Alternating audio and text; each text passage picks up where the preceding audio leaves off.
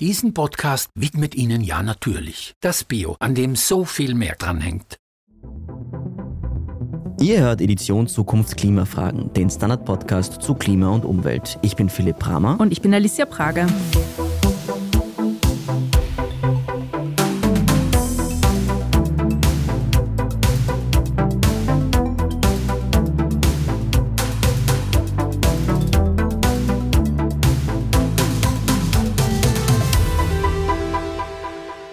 Es ist nach CO2 das wichtigste Treibhausgas, Methan. Über eine Zeitspanne von 20 Jahren erhitzt es das Klima nämlich um rund 80 Mal stärker als CO2. Insgesamt ist es damit für rund ein Viertel der Erderhitzung verantwortlich. Dabei wäre es ganz einfach, die Methanemissionen zu senken, vor allem wenn fossile Brennstoffe gefördert werden.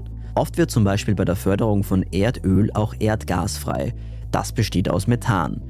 Laut Internationaler Energieagentur könnte man ganze 75 Prozent der Methanemissionen ohne großen Aufwand und ohne teure Investitionen einsparen lassen, damit dieses entweichende Erdgas aufgefangen werden kann. Damit man sich darunter etwas vorstellen kann, das wäre dann in etwa so viel Erdgas, wie Russland vor dem Angriff auf die Ukraine in die EU exportiert hat. Nach zwei Jahren Verhandlungen hat sich die EU diese Woche auf eine neue Verordnung geeinigt, die den Methanausstoß in ihre Schranken weisen soll. In dieser Folge sprechen wir darüber, was diese Verordnung genau bringen kann. Das werde ich dich, Alicia, gleich fragen, aber zuerst erklärt unser Kollege David Rennert aus der Wissenschaftsredaktion, warum Methan eigentlich so gefährlich ist. Ihr kennt ihn vielleicht aus dem Standard-Podcast Rätsel der Wissenschaft. Willkommen, David, bei Edition Zukunft Klimafragen. Ja, hallo und vielen Dank für die Einladung. David, bevor wir über die Details reden und über die Methanpolitik, David, was ist denn eigentlich Methan und wie entsteht es? Ja, Methan ist ein geruchloses, farbloses Gas mit der chemischen Summenformel CH4. Das heißt, es besteht aus einem Kohlenstoffatom und vier Wasserstoffatomen. Und es gibt sehr viele Bereiche, Prozesse auf der Erde, wo es entsteht. Im Prinzip eigentlich überall, wo Biomasse verrottet, ohne dass Luft dazukommt, unter Luftabschluss. Das passiert in Mooren, in Feuchtgebieten, im Magen von Kühen oder in der Kanalisation, auf Mülldeponien, wenn die eben abgeschlossen sind. Und dann kommen, ihr habt es ja schon erwähnt, natürlich die fossilen Brennstoffe ins Spiel, weil Methan bei der Förderung von allen fossilen Brennstoffen, bei der Förderung und Nutzung eine Rolle spielt. Bei Erdöl und Kohle wird es im Förderungs- und Transportprozess als Zwischen- oder Nebenprodukt freigesetzt. Und Erdgas besteht überhaupt zum allergrößten Teil aus Methan. Und warum ist dieses Methan jetzt so schädlich für das Klima? Ja, Methan ist eben ein viel, viel potenteres Treibhausgas als CO2. Ihr habt das erwähnt, über einen Zeitraum von 20 Jahren wirkt es 80 Mal stärker als Treibhausgas, also Heat Trapping sozusagen. Warum es nicht das wichtigste Treibhausgas ist, liegt daran, dass es viel eine kürzere Lebensdauer hat in der Atmosphäre. Also Methan wird im Schnitt ein bisschen länger als neun Jahre, hält sich das in der Atmosphäre bevor es oxidiert, während CO2, das CO2, das wir heute ausstoßen, das ist in 1000 Jahren noch oder Teile davon sind in 1000 Jahren noch klimawirksam in der Atmosphäre. Das ist mit Blick auf Methan eigentlich eine gute Nachricht, weil es ist zwar sehr stark, aber es hält sich nicht sehr lang. Das heißt, wenn wir heute Methanemissionen reduzieren, dann sehen wir schon in wenigen Jahren erste Effekte davon. Und wo kommt dieses ganze Methan in der Atmosphäre eigentlich her? Du hast ja schon gesagt, wo es entstehen kann, aber viele denken jetzt vielleicht an die Kühe, die dieses Methan aufstoßen und das ist auch der Grund, warum Fleisch und Milch relativ einen hohen Klimafußabdruck haben.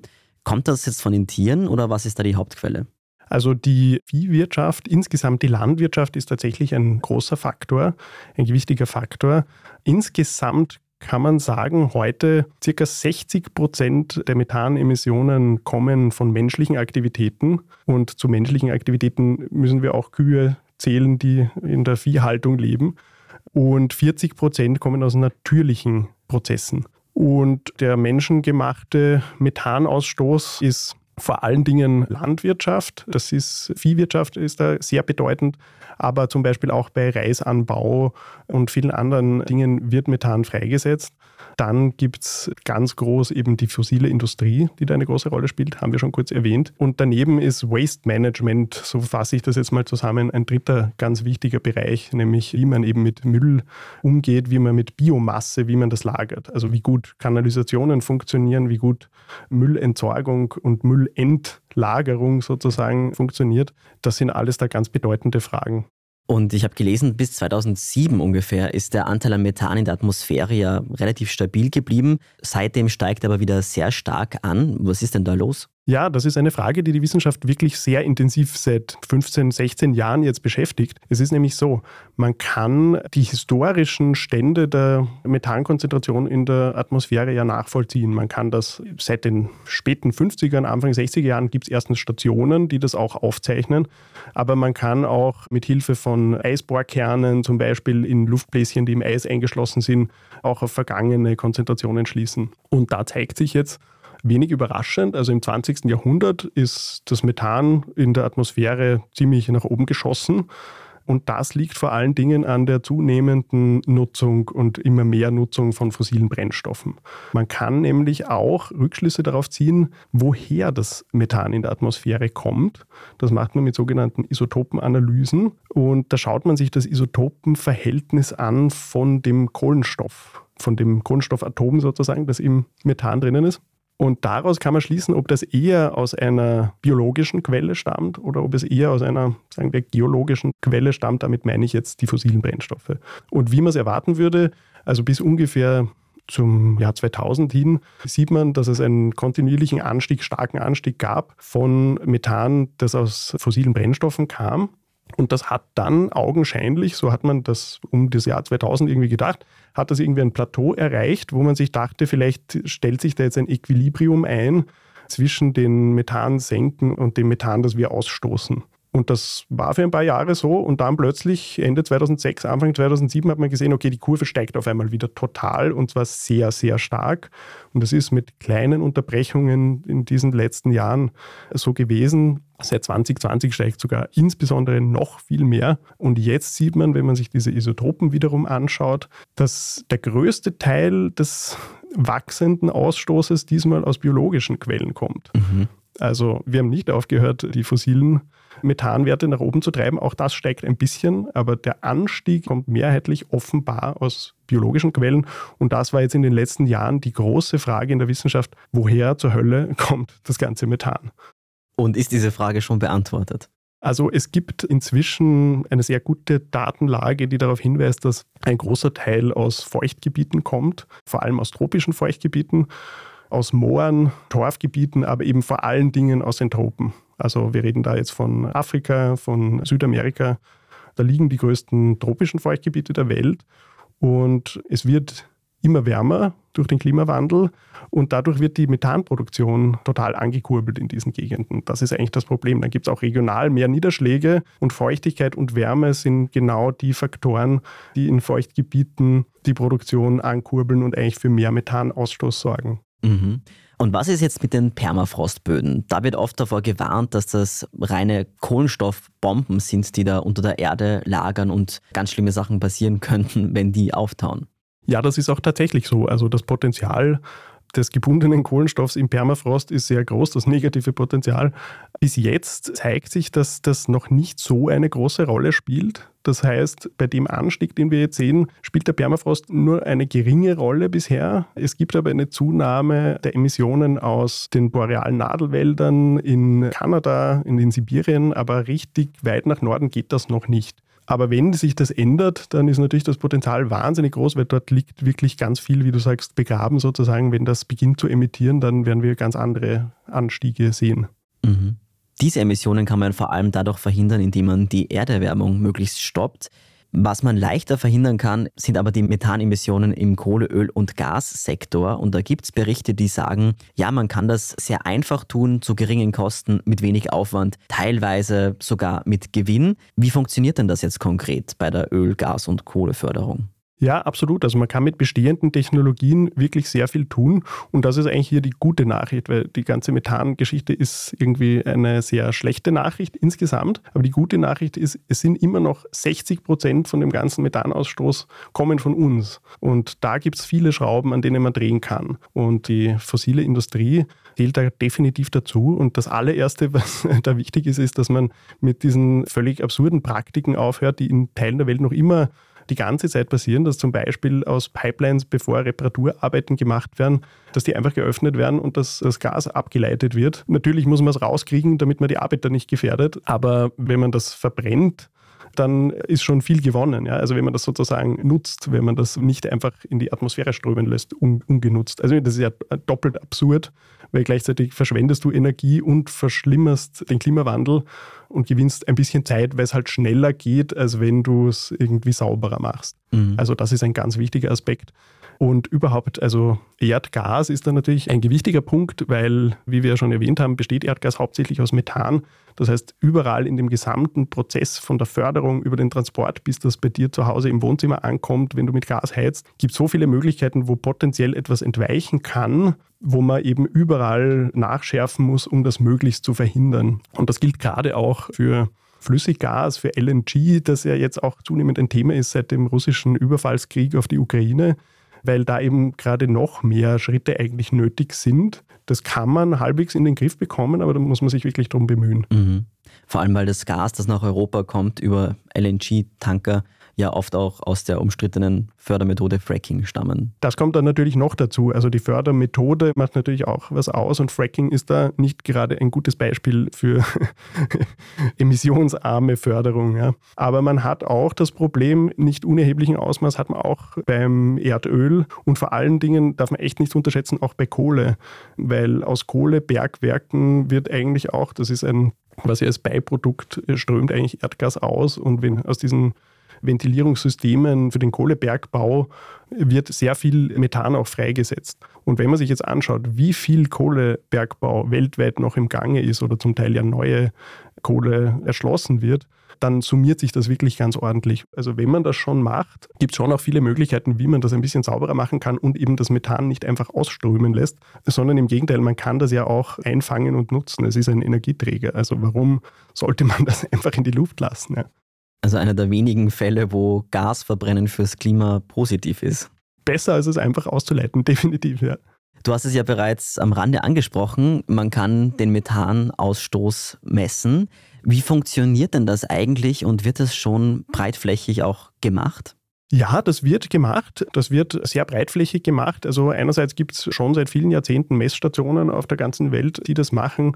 Eine der berühmtesten ist sicherlich die am Mauna Loa in Hawaii. Das ist eben diese Station, die, glaube ich, 1958 eröffnet wurde, die eben auch die Keeling-Kurve hervorgebracht hat, die ja auch CO2 misst und eigentlich dort die ersten stichfesten Nachweise dafür gebracht hat, dass die CO2-Konzentration ansteigt und dass es eigentlich sowas wie den menschengemachten Klimawandel gibt.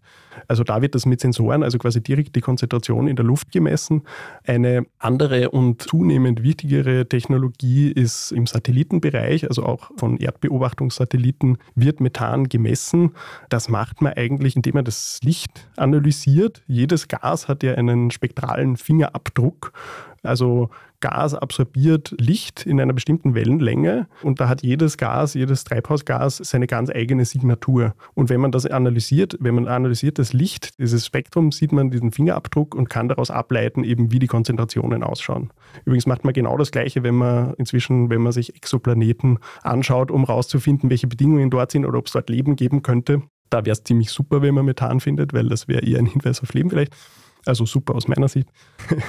Aber so kann man eben auch das überwachen und da gibt es zunehmend Satelliten, die auf das auch spezialisiert sind. Das Europäische Erdbeobachtungsprogramm hat einen Satelliten, der ein Instrument, der glaube ich derzeit das einzige Instrument hat, das permanent das quasi täglich globale Daten über die Methankonzentration bringt. Wichtig ist es vor allen Dingen, dass es zunehmend Satelliten gibt, die das auch mit sehr guter Auflösung machen können, dass man wirklich auf lokaler Ebene Methanquellen findet, dass man wirklich vom Weltall aus sehen kann, okay, hier dort aus dieser Pipeline strömt massiv Methan aus, da gibt es irgendwie ein Leck. Und in den letzten Jahren sind da einige Studien erschienen, wo Leute sich das angeschaut haben, wo sich das Wissenschaftler und Wissenschaftlerinnen angeschaut haben und die haben tausende riesige Methanlecks gefunden, wo also unglaubliche Mengen von Methan einfach ungehindert ausströmen und entweder merkt es niemand oder es kümmert sich niemand darum. Ja.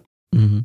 Es sind ja schon so viele Treibhausgase in der Atmosphäre, dass selbst der Weltklimarat sagt, wenn wir jetzt mit den Emissionen aufhören, bleiben die immer noch sehr lange in der Atmosphäre und wir müssen wieder Treibhausgase aus der Atmosphäre herausholen. Da ist meistens CO2 gemeint, dass Bäume speichern langsam CO2. Es gibt in kleinem Maßstab CO2-Sauger, die das CO2 absaugen und in der Erde speichern.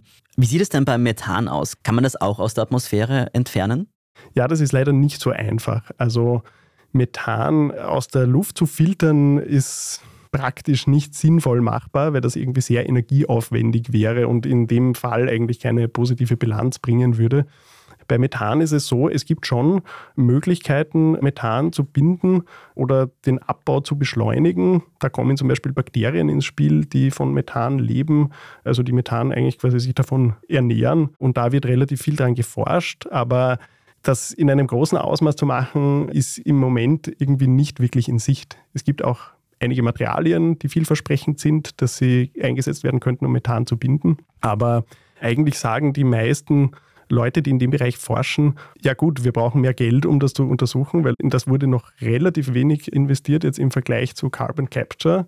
Aber vor allen Dingen, wir müssen die Emissionen reduzieren, weil eben anders als beim CO2 ist das Methan ja nicht so lang in der Atmosphäre. Also es macht wirklich, wirklich den großen Unterschied, ob wir das morgen oder ob wir das in zwei Monaten machen. Also das hat wirklich eine Auswirkung. Mhm. Danke, David Rennert, für diese Einschätzung. Ja, sehr gern. Vielen Dank. Ich spreche gleich mit meiner Kollegin Alicia Prager über die Versuche der Klimapolitik, das Methanproblem in den Griff zu bekommen und vor allem, warum die EU-Methanverordnung eines der wichtigsten Klimagesetze werden könnte. Nach einer kurzen Pause. Diesen Podcast-Beitrag widmet Ihnen ja natürlich. Halt! Was? Das ist nicht unser einziger Beitrag zum Klimaschutz, Bauer. Na, eh nicht, Schweinderl, aber das sagt man so, wenn man sich an einer Sendung dranhängt. Aber an unserem Klimaschutz hängt ja noch viel mehr dran. Ja, eh. der gesunde Boden, Ja. der so viel CO2 speichert Ja. und unser bioregionales Gemüse vorhat nicht weit. Ja. ja, es hängt alles dran. Ja, natürlich. Das Bio, an dem so viel mehr Klimaschutz dranhängt, gibt's nur bei Billa, Billa Plus, Adek und Sotolette. Standard-Podcasts gibt es ja wirklich schon zu jedem Thema. Also fast jedem. True Crime. Thema des Tages. Lohnt sich das? Inside Austria. Serienreif. Besser leben. Rätsel der Wissenschaft. Edition Zukunft. Und, und, und. Aber nicht jeder hat die Zeit, das alles zu hören. Und manchmal möchte man sich einfach nur ein paar Minuten beschallen lassen. Ich bin Scholt Wilhelm. Und ich bin Margit Ehrenhöfer. Ab sofort bringen wir auch Highlights unserer Podcasts. Für zwischendurch, wenn mal weniger Zeit ist. Diese kurzen Ausschnitte nennen wir Shorts So wie eine kurze Hose. oder eine kurze Geschichte. Okay. Und Shorts vom Standard finden Sie jetzt überall, wo es Podcasts gibt. Alicia, Methan war, wie wir eben gehört haben, lange unter dem Radar der globalen Klimapolitik. Aber in letzter Zeit gibt es immer wieder Versprechen von Staaten, den Methanausstoß zu reduzieren. Wo stehen wir denn da aktuell? Die jüngste Entscheidung dazu ist gerade in der EU gefallen. Die EU-Kommission hat im Dezember 2021 einen Vorschlag auf den Tisch gelegt, wie sie das Methanproblem im Energiesektor in den Griff bekommen will. Den Energiesektor deshalb, weil laut der Internationalen Energieagentur zumindest könnte man 75 Prozent der Methanemissionen aus dem Energiesektor reduzieren, ohne viele zusätzliche Kosten und mit bestehender Technik. Also es wäre sozusagen so eine low-hanging fruit sozusagen. Und was bringt jetzt diese Einigung, die es nach langem Streit gibt? Also die Verordnung bringt zum Beispiel einheitliche Regeln zur Messung der Emissionen. In der Vergangenheit ist es nämlich immer wieder vorgekommen, dass Energiekonzerne viel weniger Methanemissionen gemeldet haben, als dann Proben ergeben haben. Außerdem müssen Energiekonzerne jetzt regelmäßig nach Lecks suchen und diese auch schnell reparieren. Da gab es bisher kaum Regeln dazu. Und ansonsten wird auch noch das Ablassen von Erdgas mit Ausnahme von Notfällen verboten. Das haben wir vorher schon gehört. Das heißt, das Erdgas, das ja zum Großteil aus Methan besteht, nicht einfach in die Atmosphäre entlassen werden darf. Aber auch das Abfackeln von Erdgas, also die Verbrennung von Erdgas, soll ganz stark eingeschränkt werden, weil es ist zwar besser, das Erdgas abzubrennen, als es einfach zu entlassen. Aber das Problem ist auch beim Abfackeln entweicht noch Methan. Also das Verbrennen funktioniert meistens nicht für das gesamte Methan. Außerdem entstehen beim Abfackeln Partikel, die dann wieder gesundheitsschädlich sind. Und genau, da gibt es jetzt strengere Regeln dazu. Das ist wirklich ein wichtiges Thema. Bisher sind Energiekonzerne bei dem Thema ziemlich schleißig gewesen. Das kritisiert zum Beispiel die Internationale Energieagentur. Ja, momentan wird aber immer noch sehr viel Erdgas abgefackelt, am zweitmeisten nach Russland im Irak. Alicia, du warst ja vor einem Jahr dort in so einem Fördergebiet. Wie kann man sich denn das vorstellen? Also es ist sehr eindrücklich über ganz vielen Erdölfeldern. Dort brennen Flammen. Wenn man in der Nacht da vorbeifährt, sieht man diese Feuer. Dort wird Erdgas abgefackelt. Dabei wird aber eben, wie gesagt, oft nicht alles Erdgas verbrannt, ein Teil entweicht. Und diese Partikel hat einen ganz hohen Einfluss auf die Leute, die dort leben. Ich habe mit einem Mann gesprochen, der erzählt, wenn er weiße Kleidung zum Trocknen vor sein Haus hängt, dann hat die nach ein paar Stunden so schwarze Flecken von dem Ruß, der in der Luft ist. Und ein BBC-Dokumentarfilm dazu, der hat diese Luftverschmutzung, die Erdölindustrie dort verursacht, mit ganz hohen Krebsraten in Verbindung gebracht. Außerdem ist eben die Klimawirkung, wie David erklärt hat, eben extrem, extrem hoch. Mhm. Inwiefern ist denn jetzt die Erdölproduktion im Irak von der neuen EU-Verordnung betroffen? Das war ein ganz großes Thema bei den Verhandlungen. Die EU importiert über 90 Prozent der fossilen Brennstoffe, die sie nutzt. Deshalb hat die EU hier einen sehr großen Hebel. Ich habe dazu mit einem Professor im Irak gesprochen, der fordert, dass die EU sozusagen kein Erdöl mehr importiert, wenn dafür Erdgas abgefackelt wurde, weil die vielen schönen Versprechungen auf internationalen Ebenen halt wirklich wenig bringen sondern sozusagen das Marktgewicht der EU da besser eingesetzt wäre. Und ja, genau das gibt es jetzt, wenn auch mit einer Übergangsfrist. Dazu muss man sagen, aus dem Irak kommen ungefähr zwischen 7 und 12 Prozent des Erdöls, das wir importieren. Bis die Regeln dann für dieses Erdöl gelten, dauert es noch ein bisschen, bis die Regelung wirklich Biss bekommt.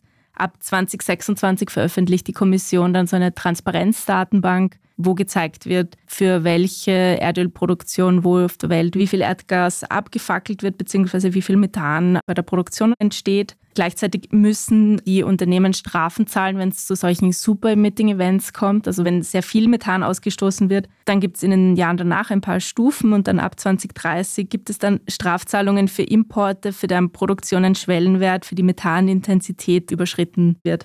Zumindest die Grünen erwarten sich von dieser Verordnung einen riesigen Effekt und meinen, das wäre so das wirkungsvollste Klimagesetz, das die EU in den vergangenen Jahren hervorgebracht hat. Und sie erwarten Einsparungen im Jahr, die zwei Drittel der Emissionen Deutschlands entsprechen. Mhm. Und das wäre ja eine ganze Menge. Bald startet ja die Weltklimakonferenz in Dubai, wo du auch hinfahren wirst und wir werden natürlich wie immer von dort berichten. Alicia, wird Methan dort ein Thema sein? Ja, also schon auf der Klimakonferenz in Glasgow war Methan ein großes Thema. Da ist dieser Global Methane Pledge unterschrieben worden.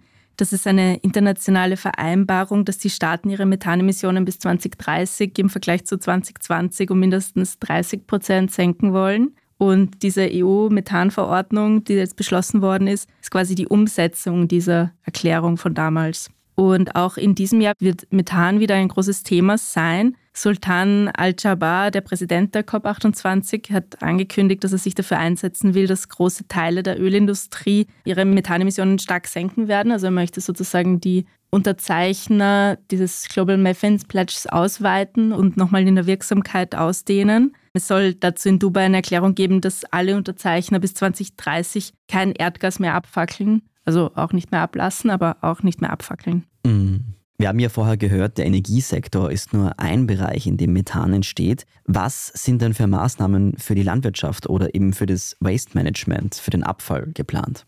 Ja, das sind eben zwei ganz große Bereiche unseres Methanausstoßes, die viel schwieriger einzudämmen sind als der Energiesektor. Deshalb hat sich die EU jetzt mal den Energiesektor vorgenommen. Für die Landwirtschaft, da gibt es lose Strategien und Ziele, die in der EU-Lastenteilung definiert sind. Das ist dieses Gesetz, in dem vorgegeben wird, wie viele Emissionen welcher EU-Staat in allen Sektoren ausstoßen darf, die nicht im Emissionshandel drinnen sind, also nicht Industrie- und Energieanlagen. Und jetzt wird zaghaft auch darüber gesprochen, die Methanemissionen in der Landwirtschaft über die sogenannte Industrieemissionsrichtlinie zu adressieren. Aber das wird wohl noch etwas dauern. Zum Abfall gibt es Regelungen für so Abfalldeponien, wo auch sehr viel Methan entsteht weltweit. Das Problem, dass innerhalb der EU das schon relativ gut funktioniert, wenn wir uns Methan und Abfall anschauen, sind die größeren Hebel außerhalb von der EU. Aber in der EU sollen eben auch strengere Regeln dafür kommen. In Österreich selbst haben wir da schon einen recht hohen Standard, auch im EU-Vergleich, weil wir einen sehr großen Teil unseres Abfalls thermisch verwerten und eben nicht in Deponien lagern. Dabei entsteht einfach Methan.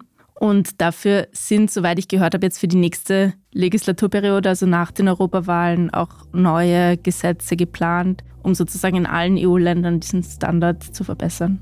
Danke auch dir, Alicia, für diese Einschätzung dazu, was die Politik plant, um die Emissionen des unterschätzten Treibhausgases Methan einzudämmen. Danke, Philipp. Wenn ihr uns gerade auf einer Podcast-Plattform hört, dann bewertet uns doch dort, idealerweise mit 5 Sternen. Für Rückmeldungen, Anregungen und Kritik schreibt uns einfach an podcast.derstandard.at.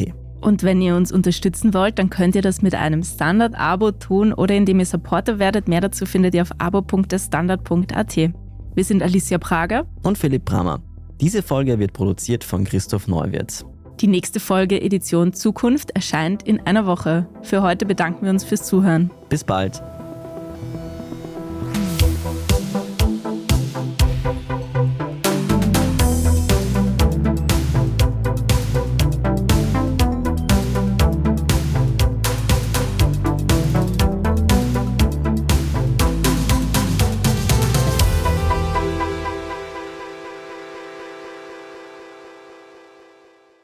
Diesen Podcast-Beitrag widmet Ihnen ja natürlich. Halt! Was? Das ist nicht unser einziger Beitrag zum Klimaschutz, Bauer. Na, eh nicht, Schweinderl, aber das sagt man so, wenn man sich an einer Sendung dranhängt. Aber an unserem Klimaschutz hängt ja noch viel mehr dran. Ja, eh. der gesunde Boden, Ja. der so viel CO2 speichert Ja. und unser bioregionales Gemüse vorhat nicht weit. Ja. ja, es hängt alles dran. Ja, natürlich. Das Bio, an dem so viel mehr Klimaschutz dranhängt, gibt's nur bei Billa, Billa Plus, Adek und Sotolite. Gibt es außerirdisches Leben? Haben Tiere ein Bewusstsein? Können wir durch die Zeit reisen? Es gibt so viele große Fragen, die uns Menschen seit Jahrtausenden beschäftigen. Aber erst jetzt kann die Wissenschaft Antworten darauf liefern. Oder neue Rätsel entdecken. Ich bin Tanja Traxler. Und ich bin David Rennert. Im Standard-Podcast Rätsel der Wissenschaft gehen wir großen Fragen der Menschheit auf die Spur. Wir fragen Wissenschaftlerinnen, was in schwarzen Löchern passiert. Wo die Aliens bleiben Und die Fusionskraftwerke. und wo die Mathematik an ihre Grenzen stößt. Rätsel der Wissenschaft. Jeden Mittwoch eine neue Folge. Überall, wo es Podcasts gibt.